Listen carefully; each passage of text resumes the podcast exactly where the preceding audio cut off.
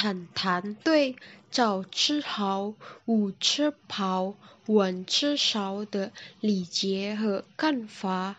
早餐不但要注意数量，而且还要讲究质量。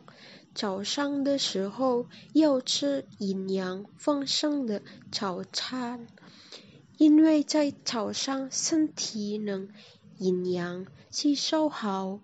早上要吃营养丰盛的早餐，能够补充我们一天所需的营养。中午的时候，食物的分量变得更多，因为午餐是我们的能量来源。多吃含有营养的食物，如米饭、肉。蔬菜、水果和牛奶。晚上人体处于休息阶段，消耗较小。